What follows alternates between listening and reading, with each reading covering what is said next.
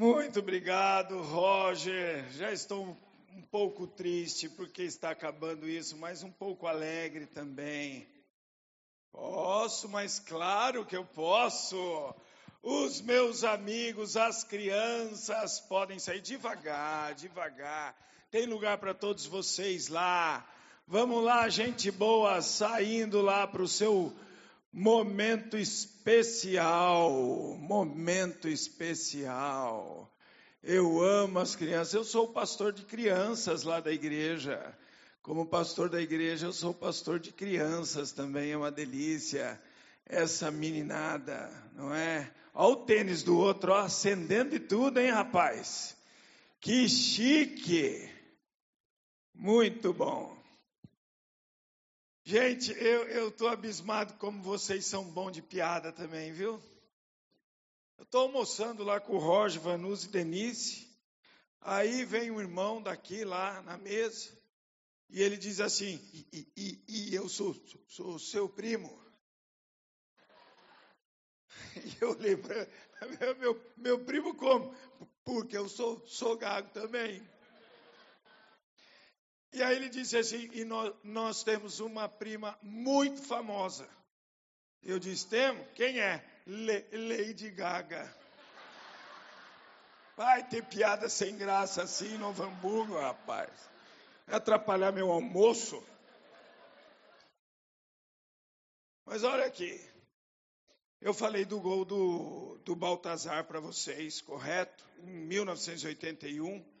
E no almoço também fiquei sabendo que tem gremista aqui, mais novo, que não lembra disso. E nem conhecia o Baltazar. Você não é gremista de verdade, meu chapa. Porque gremista que é gremista lembra desse campeonato.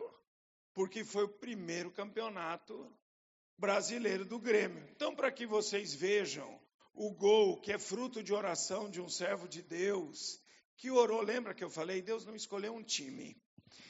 Ele apenas honrou a oração de um servo, que por acaso era o Baltazar, fazendo o gol no Valdir Pérez. Então põe o gol para nós aí, por favor, gente. Assiste o gol do Baltazar. Olha só. Uau!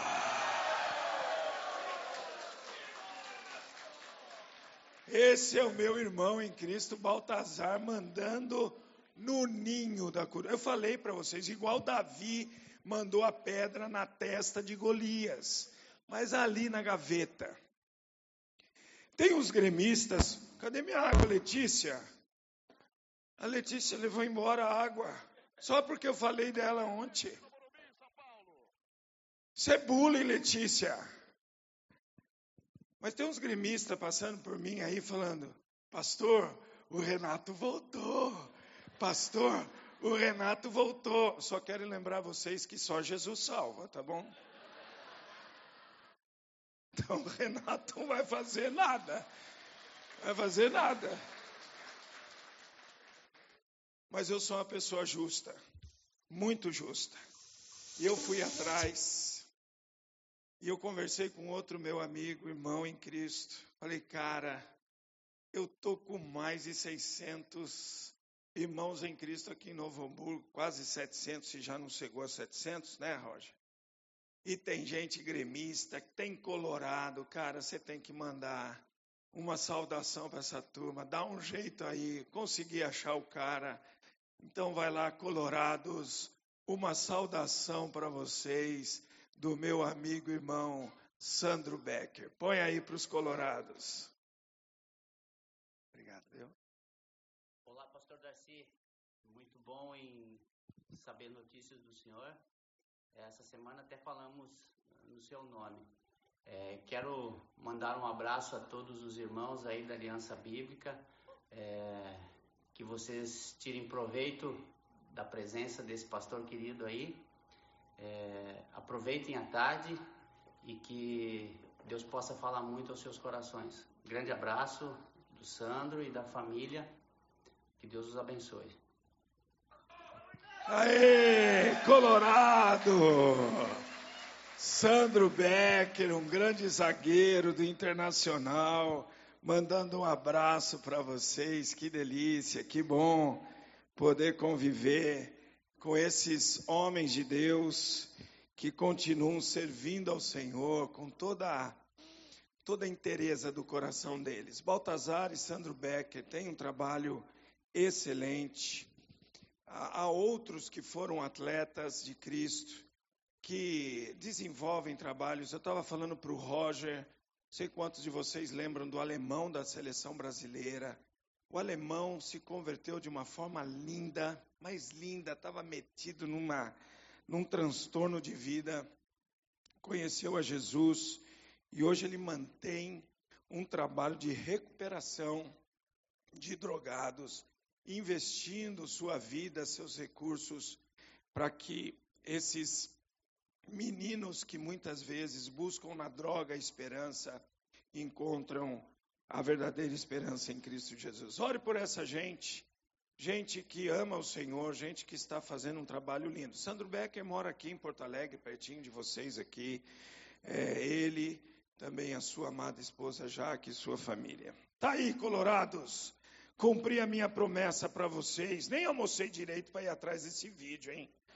Olha só como eu amo Colorado, tá bom? E também os gremistas, é claro. Abra sua Bíblia comigo no livro de Atos dos Apóstolos e nós vamos olhar o trabalho em equipe na vida do apóstolo Paulo, na vida de Paulo. Como é que Paulo, inspirado pelo Espírito Santo, nos ensina a trabalharmos em equipe?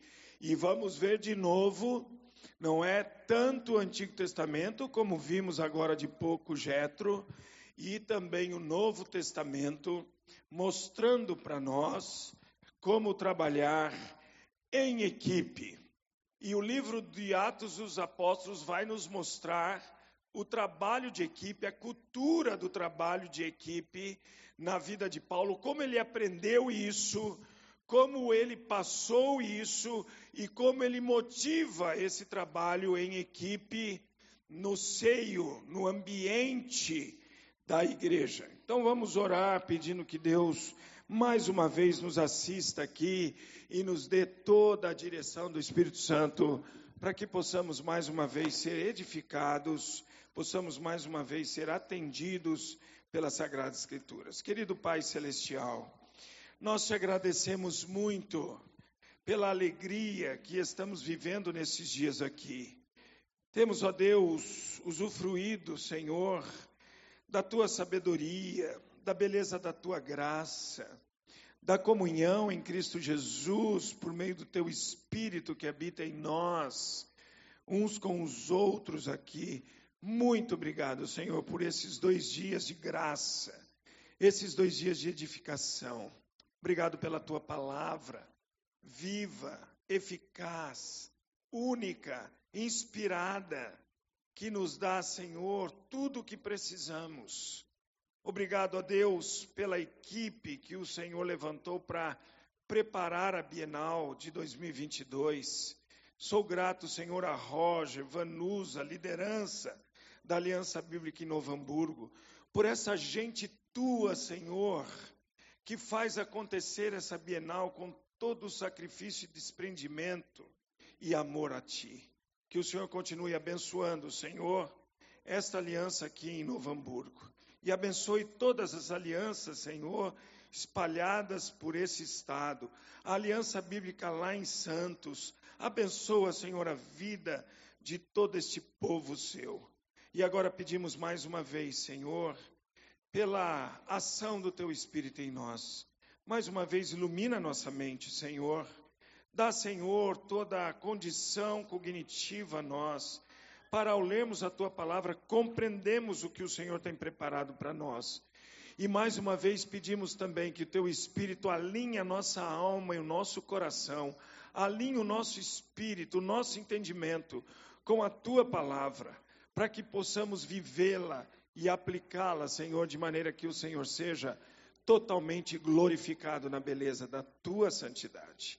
Que toda honra, Senhor, e toda glória sejam dadas a ti neste momento. E para que isso, Senhor, seja realidade, mais uma vez eu peço que o Senhor não permita que eu atrapalhe ou macule a plena exposição da tua palavra aqui, mas que o teu Espírito fale ao meu coração e ao coração de cada um de nós aqui, de maneira que saiamos daqui de novo, Senhor, edificados e mais crescidos na tua graça. Nós oramos assim, Pai, gratos em nome do Senhor Jesus. Amém e amém, Senhor.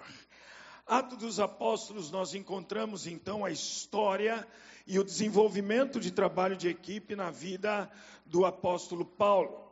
Nós encontramos Paulo que ele é discipulado a trabalhar em equipe. Abra sua Bíblia comigo em Atos capítulo 11. Logo no início da vida cristã de Paulo, nós conhecemos Paulo como aquele indivíduo que se chamava Saulo, que perseguia a igreja, e que era mandante, era um cúmplice de assassinato de crente. Ele conta quando está diante do rei Agripa, se defendendo ali a, a sua vida, porque ele estava preso por causa do evangelho, e ele diz quem ele era: que ele era perseguidor de crentes e que ele era usado para dar voto para que se assassinasse cristãos. Paulo, ele era isso. Por isso que quando Paulo se converteu, muitos cristãos ficaram amedrontados. Diziam: não, esse que perseguia a igreja agora é um dos nossos. É membro do caminho que era como a igreja era chamada. Logo no início da conversão a Cristo Jesus, da parte de muitos judeus e muitos gentios no primeiro século. Eles eram conhecidos como do caminho, porque Jesus disse: Eu sou o caminho, a verdade e a vida. E Paulo então recebe a Jesus Cristo, literalmente cai do cavalo, não é? é? nós não temos ali a referência do qual é o animal, mas possivelmente, quase que certamente, era um cavalo. E ele então tem um encontro pessoal com Jesus. E ele recebe então a missão de ir expandir o reino de Cristo Jesus entre os gentios. Logo depois que Paulo se converte, Ananias é chamado para batizá-lo. Tem sérias dificuldades para chegar até Saulo, porque ele tinha receio. Lembre-se, Saulo era o perseguidor da igreja, Saulo é assassino de crente, Saulo é alguém que amedronta, mas ele vai até a rua direita e então ali ele batiza a Saulo, que agora já é chamado de Paulo. E no capítulo 11 de Atos dos Apóstolos, nós encontramos então o um momento em que Barnabé, aquele, não é, pai da consolação, aquele indivíduo que é o indivíduo que traz junto, não é? O outro, põe a mão no ombro e vem conversando, vem discipulando, vai levando consigo para a vida, vida na vida. Isso é discipulado. Ele vai à procura, à busca de Paulo. E lá no capítulo 11 de Atos nós encontramos então a Barnabé encontrando Paulo. Diz assim o texto, versículo 25 e 26 de Atos 11. Então Barnabé foi a Tarso procurar Saulo. E quando o encontrou, levou-o para Antioquia. Assim, durante um ano inteiro, Barnabé e Saulo se reuniram com a igreja e ensinaram a muitos. Em Antioquia, os discípulos foram, pela primeira vez, chamados cristãos. Paulo começa a sua vida cristã já conhecendo o que é trabalho em equipe. Quando Barnabé vai até ele, a Bíblia está dizendo: foi até Tarso procurar Saulo.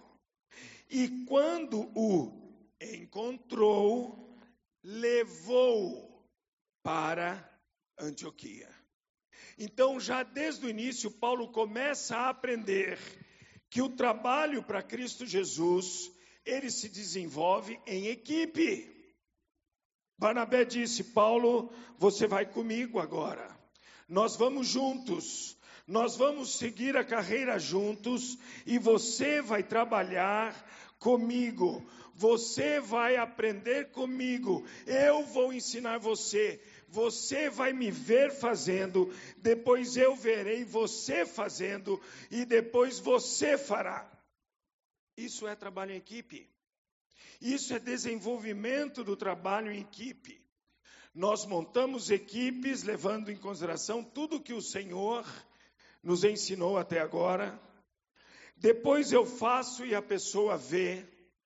Depois ele faz e eu vejo e agora você faz.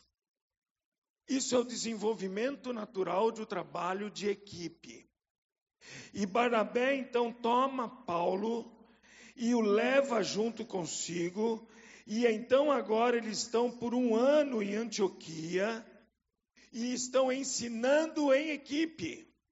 Tanto Barnabé quanto Paulo ensinam na igreja de Antioquia, discipulam na igreja de Antioquia, oram juntos na igreja de Antioquia, comem juntos na igreja de Antioquia, eles trabalham em equipe em Antioquia. E qual é o resultado disso? Eles são, pela primeira vez, chamados cristãos. O cristianismo, ele tem marcas que pontuam que somos cristãos. Primeiro, as pessoas precisam ver em nós que nós temos as mesmas atitudes, os mesmos pensamentos, os mesmos valores de Jesus Cristo. Por isso, Paulo diz: sede meus imitadores, como eu também sou de Cristo Jesus. 1 Coríntios 11, 1. Por isso, Jesus em todo o Sermão do Monte, de Mateus capítulo 5 até o final do capítulo 7 de Mateus, ele mostra-nos como é o relacionamento, como são os valores, como são os pensamentos, como é a moral de um concidadão do reino de Deus, seguidor de Jesus Cristo. Mas uma outra marca do cristianismo que faz esses indivíduos serem chamados cristãos é o discipulado cristão que acontece quando o indivíduo toma a decisão em seguir a Cristo e alguém vem, o toma e leva consigo para a vida. E uma terceira marca é o trabalho em equipe. Porque nós nos amamos uns aos outros, nós servimos uns aos outros, nós suportamos uns aos outros, nós consideramos em maior valor um ao outro, nós vivemos essa vida mútua como cristão. No cristianismo não há lugar para egoísmo, no cristianismo não há lugar para orgulho, no cristianismo não há lugar para estrelismo. O cristianismo pede um trabalho em equipe da igreja, onde um considera o outro, um serve o outro, um ama o outro. E porque eles veem isso em Paulo e Barnabé, e porque eles encontram isso em Paulo e Barnabé, pela primeira vez, esses indivíduos são chamados cristianos, é a palavra na língua original. Cristianos é uma palavra no grego que significa aqueles que seguem a Cristo, aqueles que seguem os valores de Cristo, aqueles que seguem os pensamentos de Cristo, aqueles que seguem a metodologia de Cristo, aqueles que seguem totalmente Jesus Cristo. E você se lembra do que nós vimos ontem, à tarde, quando vimos que o Senhor Jesus é um modelo para nós também em escolher e montar uma equipe através de muito tempo de oração, através da escolha de uma equipe diversificada, através de um ensino para que essa equipe aprenda a trabalhar em equipe, enviando de dois em dois.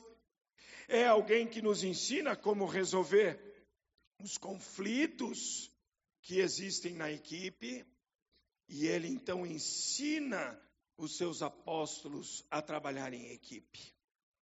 Paulo aprendeu com Barnabé, Paulo aprende com o seu discipulador que ele precisa trabalhar em equipe. Então, a primeira reflexão que eu quero fazer com vocês a respeito desses dois textos é que o trabalho em equipe deve ser uma cultura dentro da igreja. Desde a tenridade, nós precisamos ensinar os nossos filhos a trabalhar em equipe, a amar um ao outro, a considerar um ao outro, a valorizar um ao outro, a servir um ao outro. Desde lá do departamento infantil temos que produzir ações, temos que produzir ministérios que façam com que as crianças trabalhem em equipe, que façam com que as crianças sirvam umas às outras, através de aplicações de ensinos, através de desenvolvimento de ministérios. E eu fico encantado quando eu vejo jovens, jovens, servindo como parte da equipe em Cristo Jesus. Hoje, logo de manhãzinha, chegando aqui, fui ao toalete e encontrei lá o Guilherme, fazendo com uma preciosidade a higienização do banheiro masculino.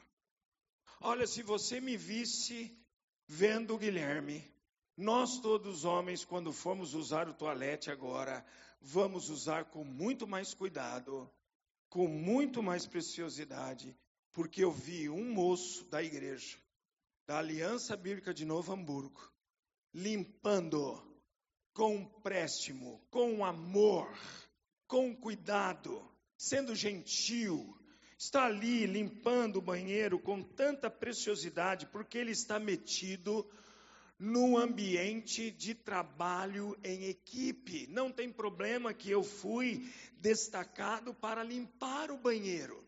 Porque limpar o banheiro eu vou fazer para a glória de Deus, para que todos nós sejamos bem servidos. Cadê você, Guilherme? Você está aí, meu filho? Está aí, Guilherme? Está lá? Ah, não está. Estão falando que ele está trabalhando lá do lado. Mas olha, esse moço foi um impacto para mim hoje, quando eu cheguei de manhã e vi esse menino limpando o banheiro para a glória de Deus. Você trabalha em equipe. E precisamos valorizar isso em nossas equipes. Valorizar as pessoas que limpam o banheiro, limpam o ambiente, para que nós vivamos uma vida na igreja, no ambiente da igreja, agradável. Eu gosto muito de reconhecer a minha equipe lá em São Paulo. Desde esses que limpam os banheiros. E olha, eu quero dizer uma coisa para você: se um dia você visitar a Igreja Batista de Vila Mariana, vá ao banheiro. E veja que preciosidade é o banheiro da Igreja Batista de Vila Mariana. Porque existe uma equipe que sabe trabalhar como equipe e que faz para a glória de Deus e faz essa limpeza como um serviço ao Senhor. É impressionante. Gosto de ver quando os introdutores estão recebendo pessoas na igreja.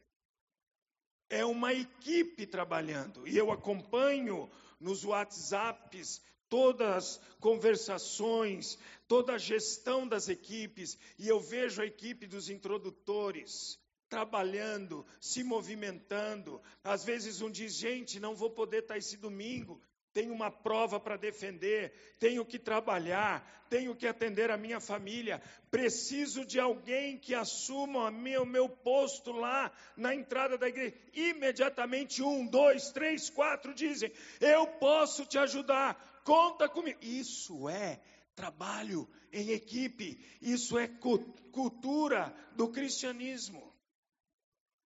Não existe isso. Não, não, não, não vou atender. Ele que se vire. Não é meu dia de trabalhar. Não, não, não, não, eu não vou. Já, já fiz domingo passado. Não existe isso no ambiente cristão. O que existe é essa predisposição constante, ativa, de servir o outro quando ele precisa ser servido, de servir o outro para a glória de Deus. A Bíblia ensina isso. E porque fazemos isso, somos reconhecidos como cristãos. Porque Jesus não veio para julgar o mundo, diz João 3,17, mas ele veio para servir e para que o mundo fosse salvo por ele. Isso é trabalho em equipe na vida de Jesus, isso é trabalho de equipe na vida de Barnabé e de Paulo. Mas vamos continuar. Paulo executa o seu ministério em equipe. Ele agora começa a trabalhar.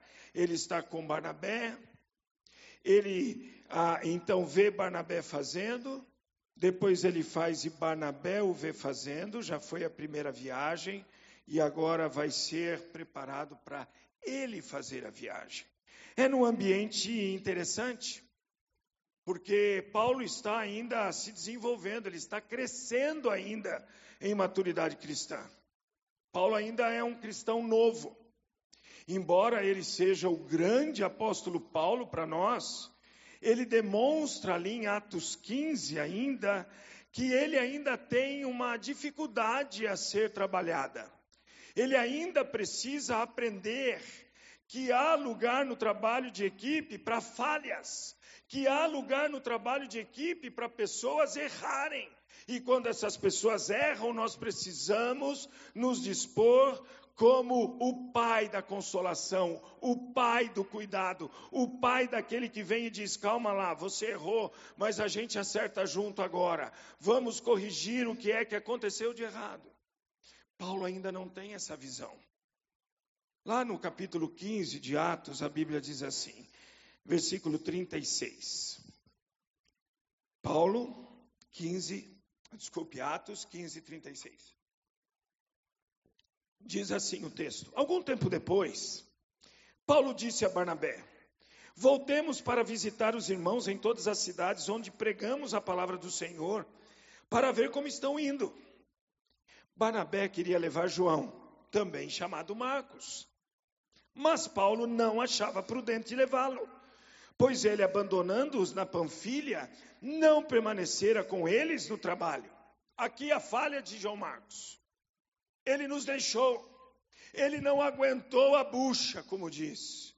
Ele foi ah, fraco na hora que precisávamos dele. Barnabé dizia: Vamos levá-lo, Paulo. Paulo dizia: Não vamos levá-lo, Barnabé. Tiveram um desentendimento tão sério que se separaram. Aqui nós vemos uma situação difícil, delicada, mas que não gerou no coração nem de Paulo e nem de Barnabé rancor. Não gerou no coração deles é, é, ódio. Não gerou no coração deles antipatia. Até porque depois desse desentendimento sério, desencontro de visão ministerial, e parte disso por causa ainda do desenvolvimento espiritual de Paulo. Porque Paulo, depois, no final da vida dele, quando ele amadurece como cristão, diante de tudo que ele passa, ele diz: Venha até mim, João Marcos, está lá em 2 Timóteo. Ele aprendeu que as pessoas podem errar e precisam ser cuidadas. E ainda bem que Barnabé tinha já esse coração consolador. E ele pega e vai trabalhar com João Marcos e vai preparando João Marcos para que ele possa assessorar Paulo na sua velhice. Mas Paulo, ele diz: Não, eu não vou levar, eu não admito que João Marcos vá com a gente, ele nos deixou. Ele ainda está num processo de crescimento espiritual, entendendo o que é trabalhar em equipe. E, e, quase que instantaneamente Deus trabalha com ele. Então tiveram um desentendimento tão sério que se separaram. Barnabé, levando consigo Marcos, navegou para Chipre. Mas Paulo escolheu Silas e partiu encomendado pelos irmãos à graça do Senhor. Passou então pela Síria e pela Sicília, fortalecendo as igrejas. Chegou a Derbe e depois a Listra, onde vivia um discípulo chamado Timóteo. Sua mãe era uma judia convertida e seu pai era grego. Os irmãos de Listra e de Icônio davam bom testemunho dele. Olha, ele vai então para a região com Silas, e ali, quando ele chega em Listra e Derbe, ele começa a ouvir de um jovem ele tinha tudo para dizer: não, não, não quero nada com jovem. João Marcos já, já me mostrou o que é que um jovem faz. Mas o Senhor está trabalhando no coração dele. O Senhor está desenvolvendo o coração de Paulo. O Senhor está aprimorando a alma de Paulo. O Senhor está trabalhando. E o testemunho que dão de Timóteo é tão convincente, é tão forte, é tão gracioso que ele não consegue conter essa curiosidade de conhecer esse jovem. Mesmo tendo um desentendimento com Barnabé por causa de João Marcos, um jovem.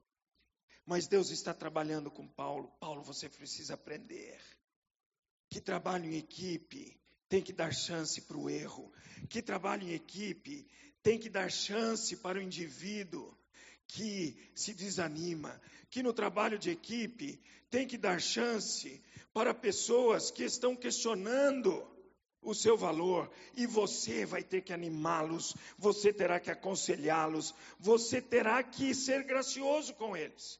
Ele aprendeu isso. Nós encontramos ele fazendo isso com Timóteo. A segunda carta de Paulo a Timóteo é para animar para trazer encorajamento a um jovem pastor, a um jovem a, que está ali liderando a igreja em Éfeso, que está entrando em crise por causa do trabalho em Éfeso.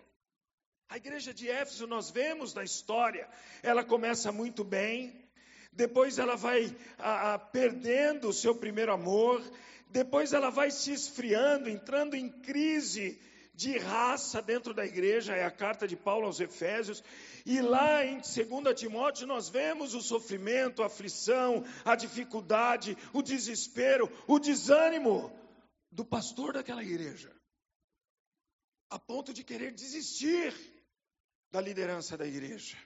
Não sei se eu quero mais. E Paulo diz: Timóteo, Timóteo, reavives o dom que há em Cristo Jesus a você, o dom da liderança, que foi reconhecido pela imposição das mãos dos presbíteros, porque Deus não tem nos dado espírito de covardia, mas de poder e de moderação, Timóteo. Timóteo, você está sofrendo tanto que você desenvolveu gastrite, meu filho. Toma um pouco de vinho para curar a gastrite do teu estômago. Timóteo era tão sério como pastor que ele determinou na sua vida não tomar mais vinho, só tomava água para ser um testemunho. Mas quando ele desenvolve esse problema estomacal, Paulo diz: pode tomar um pouquinho de vinho.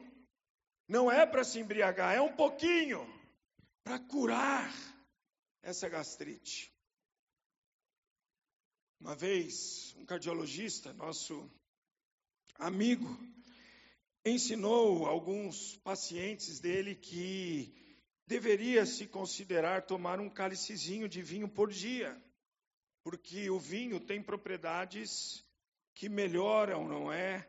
A circulação, melhoram todo o sistema cardiovascular do indivíduo. É um cálicezinho por dia, ele fala. E de repente nós ficamos sabendo que um dos pacientes dele, da nossa igreja, confundiu o cálicezinho com uma taça, depois confundiu uma taça com a garrafa, depois confundiu a garrafa com um garrafão, e agora já estava falando assim, foi o, o cardiologista que me mandou. A Bíblia é muito clara. Quando ela diz para Timóteo tomar um pouquinho de vinho para sua enfermidade, é um pouquinho. Já havia dito que não é para se embriagar. E por que é que você não pode se embriagar? Porque você vai pecar em primeiro lugar.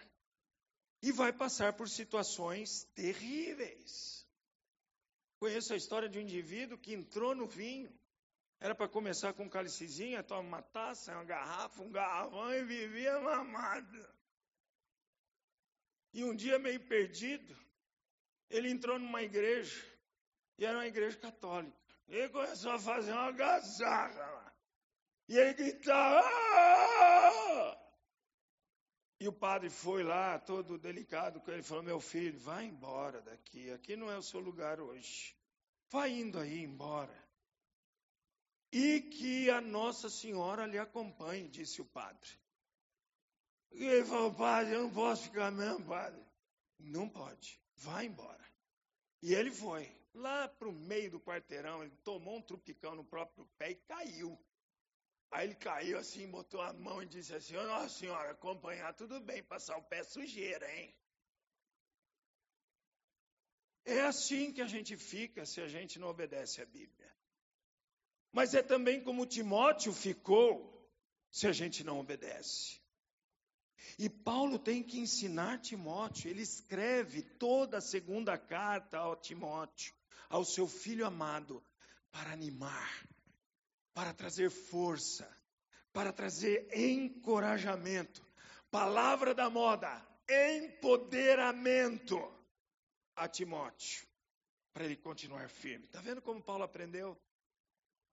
E ele aprende quando ele ouve o testemunho de Timóteo e diz a Bíblia, Paulo querendo levá-lo na viagem.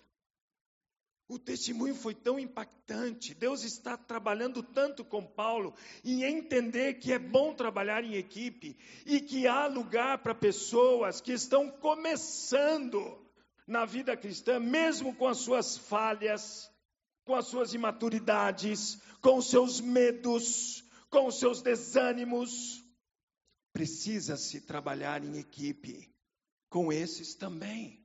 Que Deus transforma o coração de Paulo e ele então leva Timóteo consigo. Circuncidou por causa dos judeus que viviam naquela região, pois todos sabiam que o seu pai era grego.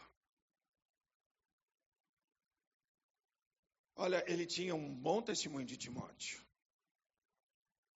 Mas Timóteo era um jovem ainda. Estava crescendo na maturidade cristã. Vai falhar. Vai ter medo. Vai se acovardar. Vai dizer: não sei fazer isso. Primeira carta de Paulo a Timóteo. É uma carta ensinando Timóteo a pastorear a igreja de Éfeso. Inteirinha como se procede com as mulheres, como se procede com as moças, como se procede com os velhos, como se procede com as pessoas que insistem em trazer heresias para dentro da igreja, como se procede na igreja quando se ora, quando se louva, quando se prega. Tudo isso. Como vai ensinar, como você vai aprender a proceder na igreja com as viúvas, verdadeiras viúvas. Um tratado de ministério pastoral escrito por Paulo em 1 Timóteo. O que é isso? É aquele homem que reagiu em levar João Marcos aprendendo que o trabalho em equipe exige ensino, que o trabalho em equipe exige paciência, que o trabalho em equipe dá lugar sim para aquele que está começando. Que o trabalho de equipe é para você deixar ser usado para a maturidade, para o crescimento, para o desenvolvimento do outro. E Paulo fez isso. E Paulo aprendeu a isso. E o Senhor disse: Paulo, você precisa corrigir o seu pensamento. E você precisa aprender que você vai dar chance. Você vai dar chance, mesmo para o mais jovem, mesmo menos em maturação, mesmo para aquele que está começando. E Paulo leva Timóteo. E Timóteo se torna somente o seu filho amado. Não é lindo isso? Não é linda essa história de trabalho em equipe? Olha só que coisa fantástica. Paulo agora chama aquele integrante da sua equipe mais jovem, que luta com sentimentos de medo, desânimo, falta de coragem, de meu filho amado. Eu vou cuidar de você, Timóteo. Eu vou te ensinar a fazer a tarefa, 1 Timóteo. E eu vou cuidar da sua alma e do seu coração. Quando ele estiver em aflição, em angústia, em desespero, em tormento, em medo. Segunda Timóteo. É assim que a gente trabalha em equipe. É assim que Paulo trabalha em equipe. E por isso, o trabalho em equipe é o método divino para a execução do ministério. Ele sabe disso, Paulo. Ele aprendeu com Barnabé. Ele tem um desentendimento porque ele precisa crescer. Ele precisa entender. Há lugar para aqueles que podem falhar, há lugar para aqueles que podem se desanimar, há lugar para aqueles que podem se desencorajar, há lugar para o angustiado. Nós precisamos, em equipe, nos apoiarmos nesses momentos, nos cuidarmos nesse momento, para que continuemos trabalhando em equipe. Agora, abre a sua Bíblia em 2 Timóteo para você ver qual é o resultado disso. Paulo, agora na sua ancianidade, nos últimos tempos da sua vida, ele escreve a Timóteo, no capítulo 4, no versículo 9, e ele diz assim, porque ele aprendeu a trabalhar em equipe. Porque ele aprendeu que há Momentos em que no trabalho da equipe eu tenho que dar lugar para o outro, entender o sofrimento do outro, a aflição do outro. Versículo 9 do capítulo 4 de 2 Timóteo. Procura vir logo ao meu encontro. Timóteo está escrevendo ao seu filho amado. Pois Demas, amando este mundo, abandonou-me e foi para Tessalônica. Crescente foi para a Galácia e Tito para Dalmácia. A equipe está se desmantelando aqui por meio de Demas que ama este mundo, presente século, por Crescente que vai para Galácia e Tito para Dalmácia. Os outros dois são enviados para o ministério. Traga quem? Darcy, que está escrito aí? Não. Roger? Não. Traga Marcos com você. Aquele. Aquele que ele não queria. Aquele que ele diz: não vai comigo. Aquele que é o objeto de desentendimento dele com Barnabé. Traga Marcos com você. Por quê? Porque ele me é útil para o ministério. Aleluia, Paulo. Que bom que você aprendeu e nos ensina agora que nós temos que considerar, considerar, valorizar aquele que pode falhar, que pode se amedrontar na equipe, e nós vamos suportá-lo em amor, em encorajamento em Cristo Jesus para que eu possa dizer: traga também Marcos com você, porque ele me é útil para o ministério. Paulo aprendeu. E ele é um modelo para nós. Por isso, o trabalho em equipe deve ser ensinado e motivado em todo o tempo, no ambiente da igreja. Quando houver falhas, vamos corrigir juntos. Vamos ser o suporte para o outro, suportando-vos uns aos outros no temor de Cristo, diz as Sagradas Escrituras. Sabe o que significa essa palavra suportar? É servir de muleta. A muleta faz agora o papel da minha perna. A muleta faz agora o papel da minha sustentabilidade. Quando eu coloquei as próteses femorais, eu precisei usar aparelhos que fazem a, a ação, o papel do suporte.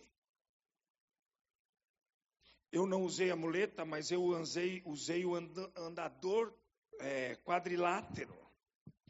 E eu suportava todo o meu peso naquele suporte, naquele andador, porque eu não podia forçar a minha perna, porque ainda estava cicatrizando a cirurgia da prótese femoral. A minha perna era fraca, a minha perna era débil, a minha perna ainda não era hábil para sustentar o meu corpo, mas havia um quadrilátero que eu me suportava nele. Nós, como cristãos, nos colocamos como a muleta, como o andador quadrilátero para as pessoas que ainda não podem se suportar ou não suportam a sua angústia, o seu medo, a sua fraqueza. Trabalhar em equipe é isso. E Paulo aprendeu. E Paulo suportou Timóteo. E Barnabé suportou João Marcos. Ainda bem, obrigado, Barnabé. Porque você entendeu que precisava suportar João Marcos, porque agora Paulo pode dizer: traga Marcos com você, porque ele me é útil para o ministério. E a última verdade: Paulo ensina e motiva o trabalho em equipe. Vocês viram como foi comigo, gente. Façam agora vocês. 2 Timóteo capítulo 2, versículos 1 e 2, diz assim: Portanto, você, meu filho, fortifique-se na graça que há em Cristo Jesus. E as palavras que me ouviu dizer na presença de muitas testemunhas, Confies a homens fiéis que sejam também capazes de ensinar a outros. Timóteo, você viu como se trabalha em equipe. Timóteo, você aprendeu como se trabalha em equipe.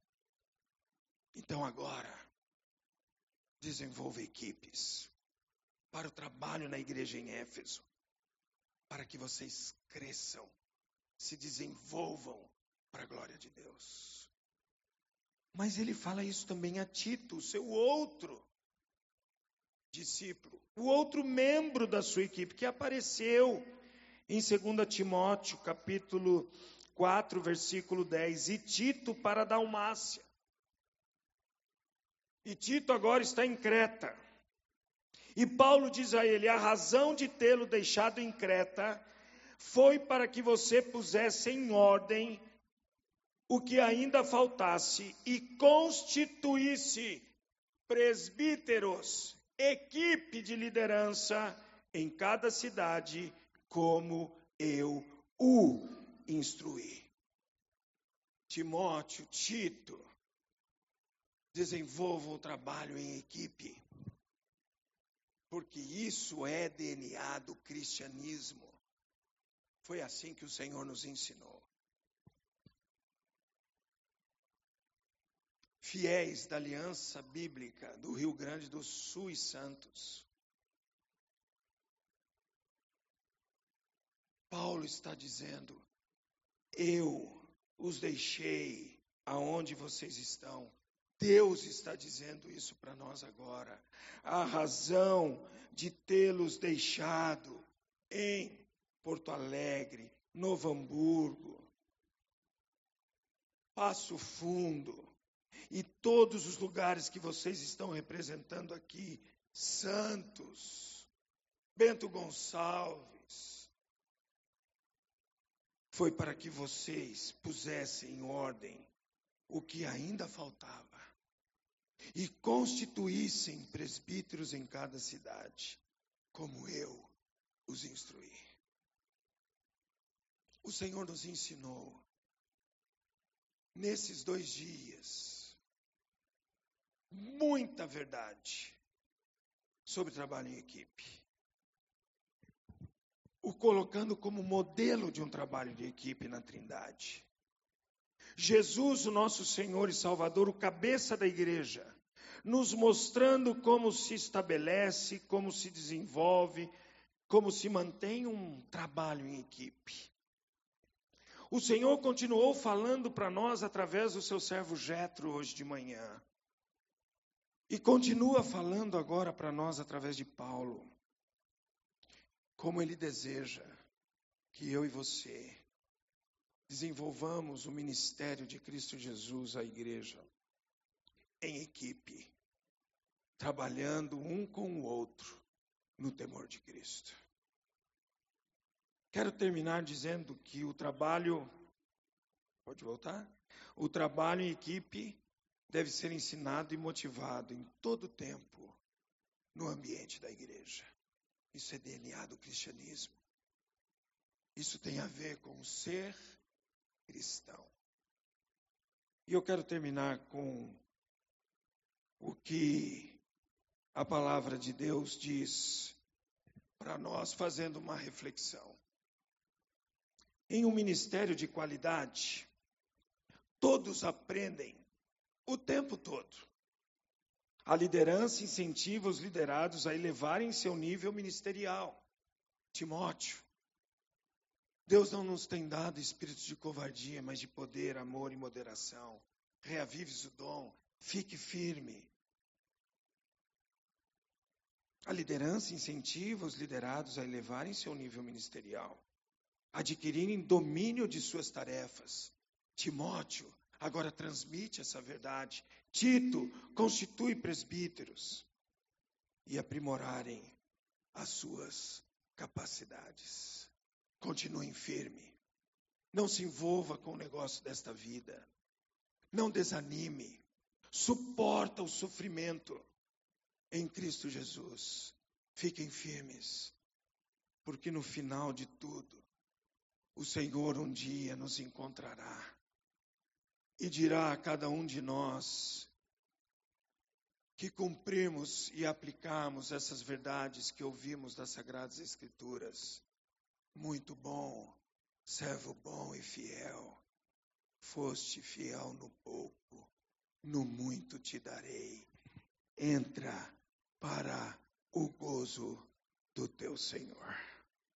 Que Deus nos ajude a encontrarmos o Senhor, agradando a Ele na beleza da Sua sabedoria. Querido Pai Celestial, muito obrigado por esses dias que vivemos aqui, estudando a Tua palavra, aprendendo, Senhor, contigo por meio das sagradas Escrituras, como devemos, Senhor, trabalhar em equipe. Como é o trabalho em equipe segundo o teu coração, segundo a tua vontade, segundo o Senhor, a tua palavra. Ajuda-nos, Senhor. Por favor, nosso coração é desesperadamente corrupto, enganoso, amedrontado, acovardado, e precisamos diariamente, Senhor, do teu ânimo, da força do teu espírito em nós. Continua nos fortalecendo para que continuemos servindo o Senhor com toda a inteireza do nosso coração e com toda a habilidade, Senhor, que o Senhor nos ensinou neste dia, no trabalho da equipe, no trabalho, Senhor, do teu corpo unido, sendo usado por ti para o desenvolvimento do teu reino e da causa de Cristo Jesus na face da terra. Abençoa este povo, Senhor.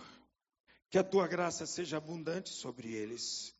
que o teu amor seja imenso sobre eles e que a orientação e direção do teu Espírito Santo seja constante sobre eles e que a aliança bíblica, Senhor, seja conhecida como uma igreja bíblica, verdadeiramente cristã, que ama o Senhor e sabe trabalhar em conjunto, em união e em unidade. Nós oramos assim, Pai, agradecidos em nome do Senhor Jesus. Amém e amém. Muito obrigado, Roger, Vanusa, liderança da aliança, por me darem a oportunidade, a Denise, de viver essa delícia que é a Bienal com vocês. Estamos indo embora impactados com o amor, com a graça, com a consideração, com o carinho, com a amizade de vocês para conosco. Que Deus abençoe vocês. Saibam que a Igreja Batista de Vila Mariana estará orando por vocês e orem por nós até aquele dia, se não nos encontrarmos mais aqui na face da terra, lá no céu, para continuarmos como povo de Deus, adorando e glorificando o Senhor na beleza da tua santidade. Deus abençoe vocês.